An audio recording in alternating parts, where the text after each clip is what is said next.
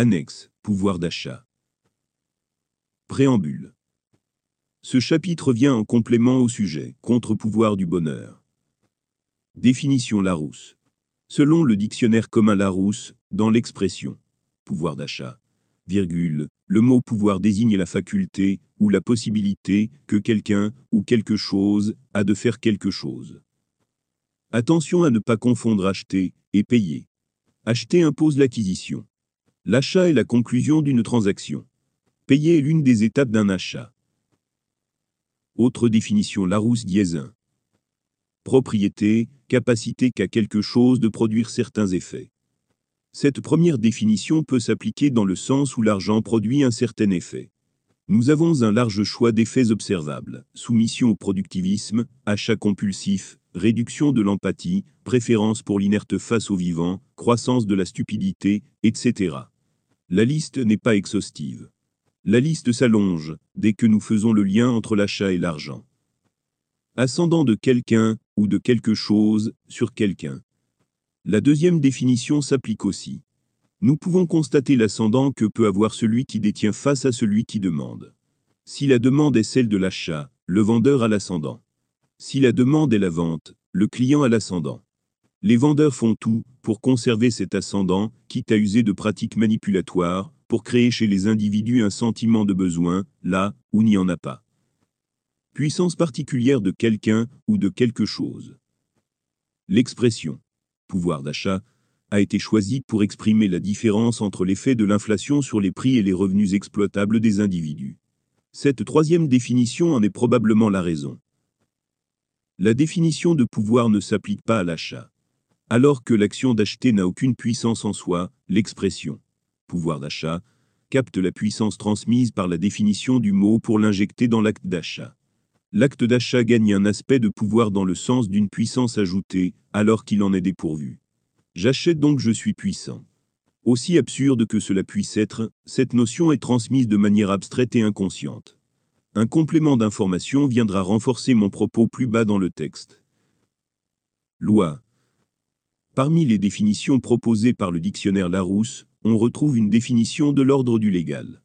Le caractère légal proposé dans cette définition n'est pas à propos.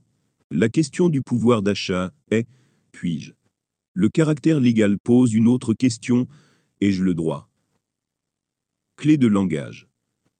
Le pouvoir d'achat est une clé de langage utilisée pour modifier notre sensibilité à la consommation. Le mot pouvoir est expressément utilisé pour sa troisième définition, c'est-à-dire pour intégrer un caractère de puissance à l'acte d'achat. Le message inconscient est, si tu achètes, alors cela veut dire que tu es puissant. L'effet de la manipulation est renforcé par le langage commun des films. Le cinéma martèle depuis plusieurs décennies la puissance avec le mot pouvoir, et l'expression super pouvoir pour désigner des individus extraordinaires, nettement supérieurs à la moyenne, semblables à des héros. Avoir de l'argent est avoir du pouvoir. Acheter est faire preuve de puissance avec son pouvoir. Choix des mots. À première vue, le mot pouvoir semble le mieux adapté, lorsqu'il est joint au mot achat, pour désigner notre possibilité d'acquérir des biens et services et échange de notre argent. Ceux qui, comme moi, n'aiment pas cette expression, seraient tentés de chercher un mot plus adapté. Pouvoir. Pouvoir d'achat est une expression familière destinée à simplifier la communication.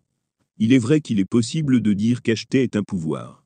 Il est tout aussi vrai de dire que n'importe quelle action réalisable est un pouvoir.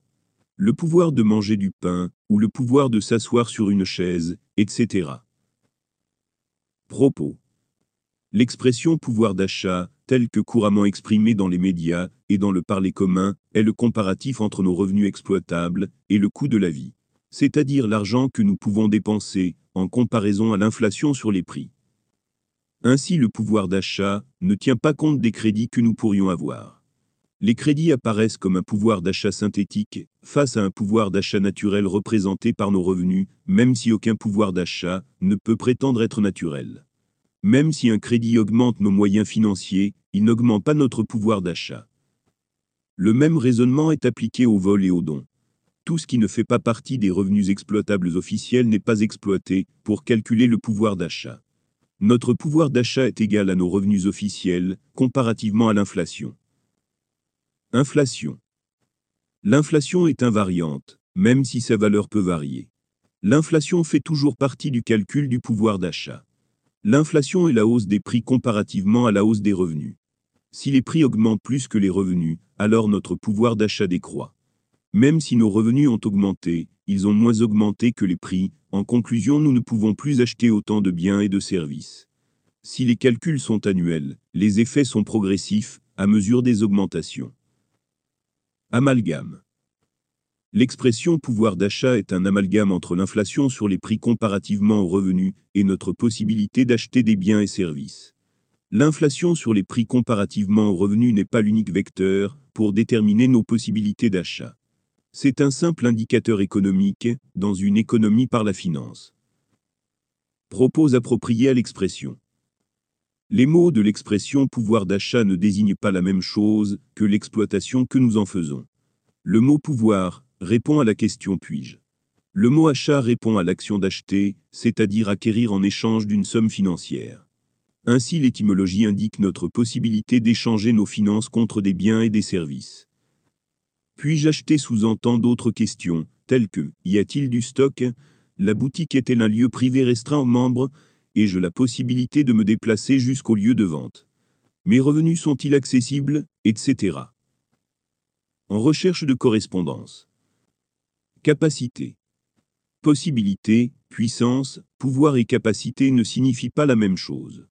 L'expression capacité d'achat ne convient pas. Une capacité est une aptitude acquise par l'expérience. Elle est relative à l'individu. Pour réduire une capacité, il faut réduire l'individu, ou le contraindre. Pour comparaison, un pouvoir peut être retiré sans agir sur l'individu. Le mot capacité ne convient donc pas pour définir le pouvoir d'achat avec précision. Droit. Il est vrai que l'achat est un droit. Mais ce droit définit l'autorisation. Il ne désigne pas l'accessibilité. Il ne prend pas en compte les modalités de l'échange. Il désigne uniquement notre autorisation sur cet accès, ainsi que nos obligations morales visant à nous faire respecter ces modalités par des sanctions punitives, si ces obligations ne sont pas respectées. Le droit est ce qui m'est autorisé de faire, à ne pas confondre, avec le pouvoir qui est ce qui m'est possible de faire. Expressions appropriées. Si le propos est le prix d'un panier moyen type, ou la quantité de produits type, qu'il est possible d'acheter pour un même prix, alors il s'agit d'une moyenne comparative. Ce raisonnement est à but informatif. En l'état, il est insuffisant pour être exploitable. La qualité doit entrer dans les critères de qualité. Un produit de moins bonne qualité est un produit différent. Une nourriture devenue industrielle est une nourriture de moins bonne qualité. Le véritable prix de la nourriture est le prix d'une nourriture bio. Ce sujet a déjà été évoqué dans la première partie. Ce que nous recherchons au travers de cette expression est le prix moyen à dépenser pour une qualité de vie type. Si la qualité change, alors le prix change. Conclusion. En l'état actuel, l'expression pouvoir d'achat ne correspond pas à son exploitation. Il s'agit d'une manipulation des mots pour manipuler les pensées de la manipulation des mots à la manipulation des pensées. Le problème des dictionnaires est qu'ils reflètent l'utilisation commune des mots sans se soucier de la justesse de leurs exploitations. Si, dans un parler commun, nous utilisons des mots pour définir des choses qui ne correspondent pas à leur définition, alors le dictionnaire corrigera la définition du mot pour qu'il corresponde à notre utilisation. Ainsi, le mot politique désigne les jeux de pouvoir, alors que la politique est une science qui a pour objectif d'organiser la structure de nos regroupements sociaux, ainsi que pour objectif d'organiser les mécaniques de cette structure, pour assurer le bien-être de tous et de chacun dans cette structure. Je dirais même que les jeux de pouvoir, qui se mêlent à la politique, sont en réalité des jeux de contact et des jeux de contrat. Les pouvoirs sont acquis par ces contacts et par ces contrats. Les élections seules ne donnent pas de grands pouvoirs, au contraire elles soumettent l'élu aux électeurs. Les élus, à l'aide des manipulations, avec l'aide des contacts, avec le soutien de ceux qui profitent de contrats, ont au fait de faire oublier aux électeurs le pouvoir de commandement qu'ils ont sur ceux qu'ils ont élus. Ils ont au fait de leur faire croire à une hiérarchie dans laquelle ils sont inférieurs. Les structures dans lesquelles les jeux de pouvoir remplacent la gestion peuvent être un gouvernement, autant qu'une association de quartier.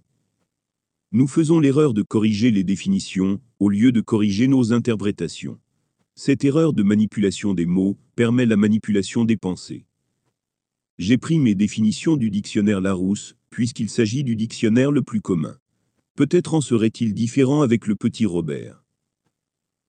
Autre définition Larousse dièse 2. Il serait aussi possible d'intégrer d'autres des définitions proposées. Propriété ou capacité qu'a quelque chose de produire certains effets. Les effets du pouvoir d'achat sont nombreux. Soumission des individus, création de misère, hiérarchie plutocratique, manipulation des pensées, etc.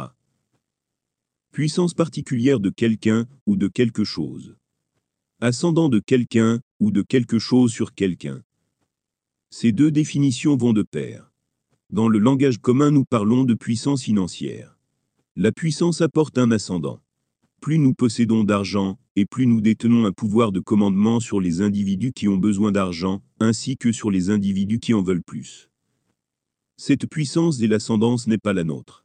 Pour l'expliquer, nous pouvons nous imaginer une arme à feu chargée. La puissance est celle de l'arme, et non la nôtre. Dans le même raisonnement, l'argent vous apporte sa puissance, même si la nature de cette puissance est différente. Le raisonnement peut être approfondi. La puissance de l'argent prend sa source dans le consensus réalisé sur l'argent. La puissance réside dans notre accord, pour faire de l'argent le centre de nos vies, et pour que l'argent soit l'intermédiaire de toute chose. Nous pouvons le constater. Aucun individu ne se soumet s'il ne reçoit pas d'argent en retour. L'ascendance fonctionne uniquement si elle est payée. Parenthèse légale. Certains individus ne se soumettent pas, quel que soit l'argent qui leur est proposé. Il s'agit des individus dont la liberté n'est pas corruptible avec de l'argent. Même si nous acceptons tous de nous soumettre, ceux qui veulent nous soumettre tous, ne peuvent pas tous nous payer, sans perdre leur ascendant financier. Pour nous soumettre tous, sans nous payer tous, équitablement ou non, ils s'assurent de soumettre ceux qui nous soumettent aux lois. Les lois sont les seuls ascendants, qui nous soumettent sans nous payer. Ceux qui font les lois, qui les votent, et qui les font appliquer, sont eux aussi soumis à l'ascendance de l'argent, à la corruptibilité de leur liberté, à la tentation, et à la manipulation des mots. Sauf s'ils font partie des rares, qui ne se soumettent pas à l'argent, quel que soit le montant proposé, et quel que soit le contexte. Conclusion. Le pouvoir d'achat apporte un simulacre de puissance, apporté par ceux qui acceptent ce simulacre comme une vérité. Si cette puissance était partagée équitablement, ce simulacre pourrait nous aider à partager les productions. Si la puissance de tous est captée par un petit nombre, elle permet la domination des uns par les autres, tant que ce simulacre continue d'être considéré comme vérité. Malheureusement les lois ont été rédigées et corrigées pour nous imposer deux choix, l'acceptation de cette vérité synthétique, ou la mort dans la misère. L'argent est un pouvoir, une puissance financière accordée par notre volonté commune d'en faire le premier outil de domination au profit de ceux qui le possèdent, aux dépens de ceux obligés de se soumettre pour combler leurs besoins. Il n'est pas possible d'accéder au bonheur, tant que combler les besoins impose la contrainte des soumissions. La puissance que nous conférons à l'argent peut être retirée, transférée ou accordée. Le mot pouvoir s'accorde très bien avec le mot achat, mais uniquement suite à notre décision, qu'il en soit ainsi. Ce pouvoir est synthétique. Le pouvoir acquis par l'argent ne se limite pas à l'achat. La possibilité d'acheter ne se limite pas à l'argent. Ces manipulations nous entraînent à penser que nous avons besoin de la puissance de l'argent pour combler nos besoins.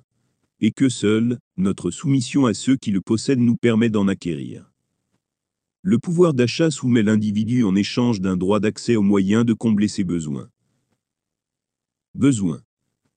Le choix du besoin. Le pouvoir d'achat ne libère pas du besoin, il remplace un besoin par un autre. Les besoins réels sont nos moyens de subsistance, là où le manque est ressenti. De nos jours, la première pensée qui nous vient à l'esprit, pour acquérir nos moyens de subsistance, est d'obtenir de l'argent. Nos besoins réels sont remplacés par le besoin d'argent. Conséquence. Nous en oublions tous les processus de production particulièrement avec l'agriculture. Nous avons étonnamment plus de connaissances sur la fabrication d'un smartphone que sur la culture des carottes. Risque. Ce phénomène est dangereux. Nous remplaçons une multitude de petits besoins par un seul besoin omniprésent. En cas de manque, le moyen unique est un plus grand risque. Le manque d'une chose parmi une multitude est plus difficilement néfaste. Nous pouvons compenser les légumes par la viande, ce que nous avons fait il y a des milliers d'années. Nous pouvons compenser la viande par les céréales, ce que nous avons fait il y a des siècles. Mais nous pouvons difficilement compenser le manque d'argent par autre chose, dans un contexte où seul l'argent permet l'acquisition de toute chose. Faux besoin. Envie et addiction. D'un point de vue général, le pouvoir d'achat n'est pas un besoin. C'est un choix. Le choix de gérer nos échanges par l'argent. Ce choix est le résultat d'une envie, et non d'un besoin. Nous pourrions nous en passer. Cette envie est indépendante de nos besoins réels. Elle est devenue persistante à tel point que nous ne parvenons plus à nous en passer, comme une addiction. Cette envie s'est transformée en besoin, alors qu'elle n'en est pas un. En conclusion, c'est un faux besoin. Contrainte et liberté. D'un point de vue personnel à chacun, le pouvoir d'achat est à la fois une contrainte et une liberté. Nous contraindre nous-mêmes, librement, par nos choix, de notre plein gré, ne peut pas être une contrainte. C'est une liberté de choix. Si le choix est celui de la majorité, ceux en minorité sont réellement contraints. La contrainte n'est pas leur choix. Une restriction non consentie est une restriction des libertés individuelles. Envie et besoin. Nous pouvons produire et distribuer les besoins de tous, avec un minimum de labeur. Particulièrement avec l'appui de l'informatique. Je ne parle pas des envies, uniquement des besoins. Les envies sont sans limite, contrairement aux besoins. Nous ne pouvons pas produire les envies de tous. Conditionnement. Nous sommes conditionnés au capitalisme depuis toujours. À l'emploi et à la dette depuis des millénaires. À l'argent et au pouvoir d'achat depuis des siècles.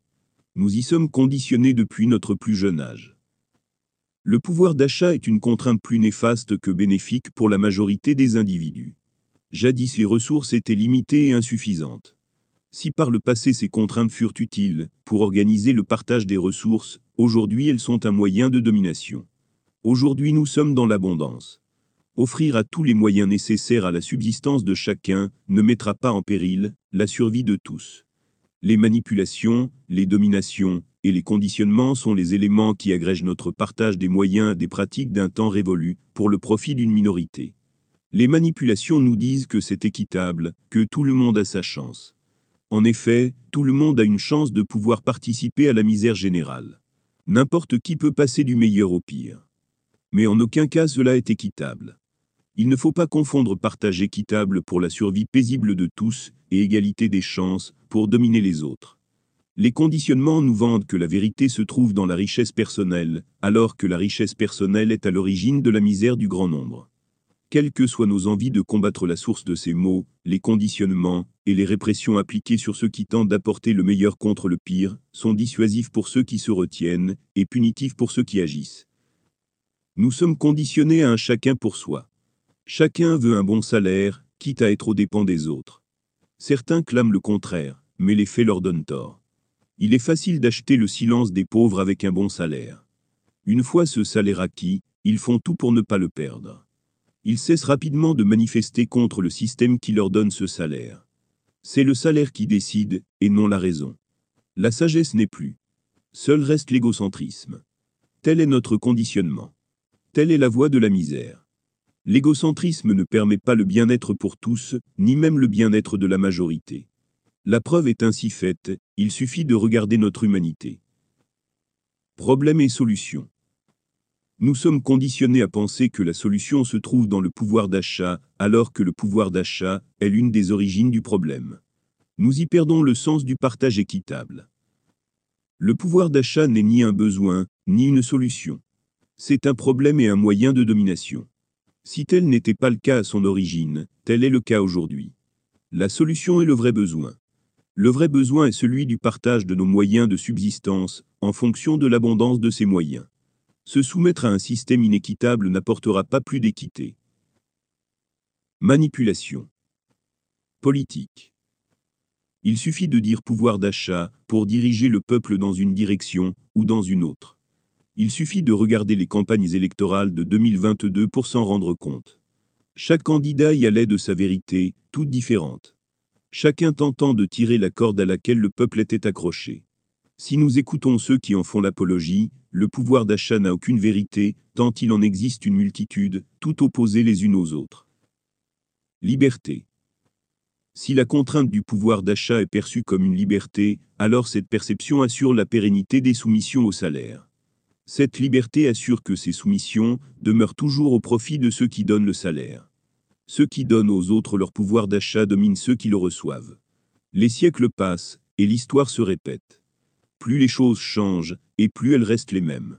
Les mêmes comportements, et les mêmes conséquences apparaissent quel que soit le contexte. La raison est toujours la même. Seuls les pires agissent pour dominer les autres. Tant que la domination d'un individu sur un autre est autorisée, les pires domineront les meilleurs. La seule exception à cette interdiction suggérée est la domination des individus néfastes aux autres. Il s'avère justement que les plus néfastes sont ceux qui usent équitablement de ces dominations à interdire. Non-sens. Ceux qui ont le plus besoin de richesses sont ceux qui produisent ces mêmes richesses.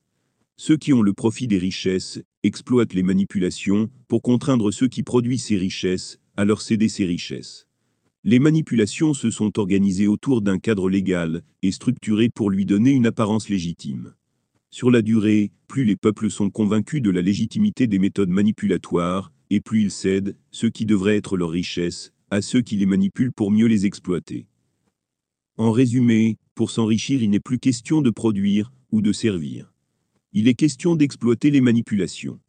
C'est-à-dire exploiter le travail d'autrui pour en faire ses profits personnels, en laissant à cet autrui le juste nécessaire à la continuité de cette opération. Les manipulations sont devenues si banales, et leur illégitimité si ordinaire, que nombreux sont ceux qui les utilisent en s'imaginant être bons et justes. Conclusion. La liberté est l'absence de contrainte. Il n'est pas possible de dire que l'argent nous libère, si l'argent nous contraint. Plus encore si l'argent est une contrainte. Si l'argent est impératif à notre survie, alors l'argent n'est pas une liberté, mais une contrainte. L'argent nous tire vers le malheur. Pour se diriger vers le bonheur, il faut se libérer des contraintes. Notion de pouvoir. Le pouvoir d'achat n'est pas une liberté, mais nous apparaît comme libérateur. La contrainte réelle est celle du besoin. Le besoin réel est celui de nos moyens de subsistance. Notre perception du besoin a été altérée pour n'en percevoir que l'intermédiaire, c'est-à-dire l'argent.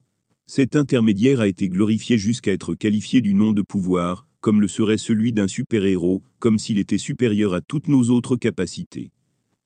Dans notre contexte, acheter impose d'avoir des moyens financiers, c'est-à-dire de l'argent. L'expression pouvoir d'achat prend uniquement en compte l'aspect financier de notre capacité à acheter. Cette clé de langage laisse entendre que l'argent nous donne le pouvoir d'acheter. Le mot pouvoir donne une image de liberté et de puissance dans l'imaginaire commun. Avoir beaucoup d'argent serait presque un super pouvoir qui nous apporterait une liberté exceptionnelle. La force de cette expression réside dans sa justesse. Même si elle n'est pas totalement juste, elle s'adapte facilement et peut difficilement être démontée. Particulièrement suite à son ancrage dans le langage commun et dans l'esprit des individus. Alors que le terme pouvoir désigne une simple possibilité d'action, il est ancré comme une compétence particulière, dépassant la condition humaine. Alors qu'il se conjugue de manière banale, en je peux, tu peux, il peut. Le verbe à l'infinitif, pouvoir désigne aussi dans l'imaginaire commun, un don, une capacité particulière dépassant les facultés humaines. Dans les œuvres de fiction, seuls les individus extraordinaires, supérieurs au reste de l'humanité, ont des pouvoirs. La richesse financière y est mise en avant, tel le super-pouvoir d'un super-héros. Ils en oublient que dans ces fictions, il existe aussi des super-vilains. Ceux qui nuisent aux autres en utilisant leur pouvoir, pour leur profit personnel, quelle que soit la nature de ce profit. L'alliance de la justesse presque parfaite des mots, à leur compréhension fictionnelle, donne à l'argent, caché au centre de cette expression, l'image de la source de ce pouvoir. Pour mieux comprendre le phénomène, je vais lister des facultés, puis apporter leur équivalent supérieur, en y apposant le verbe à l'infinitif. L'effet que je souhaite vous faire ressentir ne fonctionnera probablement pas avec les individus rompus à la définition juste des mots. Et ne fonctionnera pas avec ceux qui ne regardent et ne lisent aucune fiction dans lesquelles il est question d'utiliser le mot pouvoir pour désigner quelque chose d'extraordinaire. Je peux dormir. Le pouvoir de dormir. Je peux marcher. Le pouvoir de marcher. Je peux marcher sur l'eau. Le pouvoir de marcher sur l'eau. Je peux me transmuter en homme-chat. Le pouvoir de se transmuter en homme-chat. On note que même, une action ordinaire paraît plus extraordinaire, avec le verbe à l'infinitif.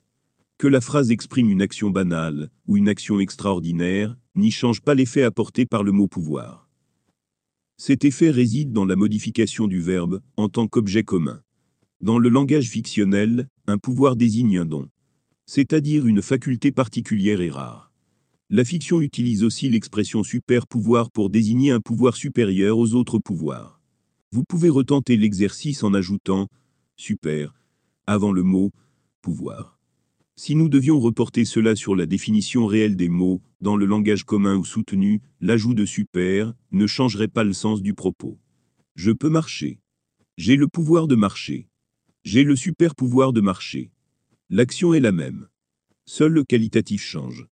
Marcher devient une action de plus en plus exceptionnelle. Conclusion. L'expression pouvoir d'achat ne peut pas convenir. La définition des mots n'est pas parfaitement adaptée. Et plus important encore, l'expression est parasitée par le langage fictionnel. Ce parasitage détourne l'exploitation des mots pour valoriser l'achat, la consommation et l'argent aux dépens des autres notions telles que la liberté, l'équité et la fraternité, jusqu'à faire passer le pouvoir d'achat pour une liberté alors qu'il nous contraint, jusqu'à donner au pouvoir d'achat l'image de la richesse alors que la misère s'observe dans son reflet. Celui qui n'a pas de pouvoir d'achat est miséreux. Celui qui en a plus que sa part légitime prend la part légitime des autres, quitte à être à l'origine de la misère des autres. Dans notre contexte d'abondance, le pouvoir d'achat nous limite plus qu'il nous autorise. Il est à l'origine du manque, alors que le simple partage, sans l'existence du pouvoir d'achat, permettrait à tous et à chacun d'obtenir ses moyens de subsistance. Le pouvoir d'achat soumet ceux qui en ont le besoin à ceux qui le possèdent. Il n'est nulle question de liberté, d'équité ou de partage. Quoi qu'est-ce Il serait plus juste de parler d'un indice de richesse personnelle. Le calcul a été énoncé dans la première partie. Les moyens nécessaires à son strict bonheur simple n'est pas une richesse personnelle. La richesse est ce qui dépasse nos stricts besoins pour un bonheur simple. Il est nécessaire de déduire les coûts impératifs à la survie pour connaître le réel indice de richesse d'un individu.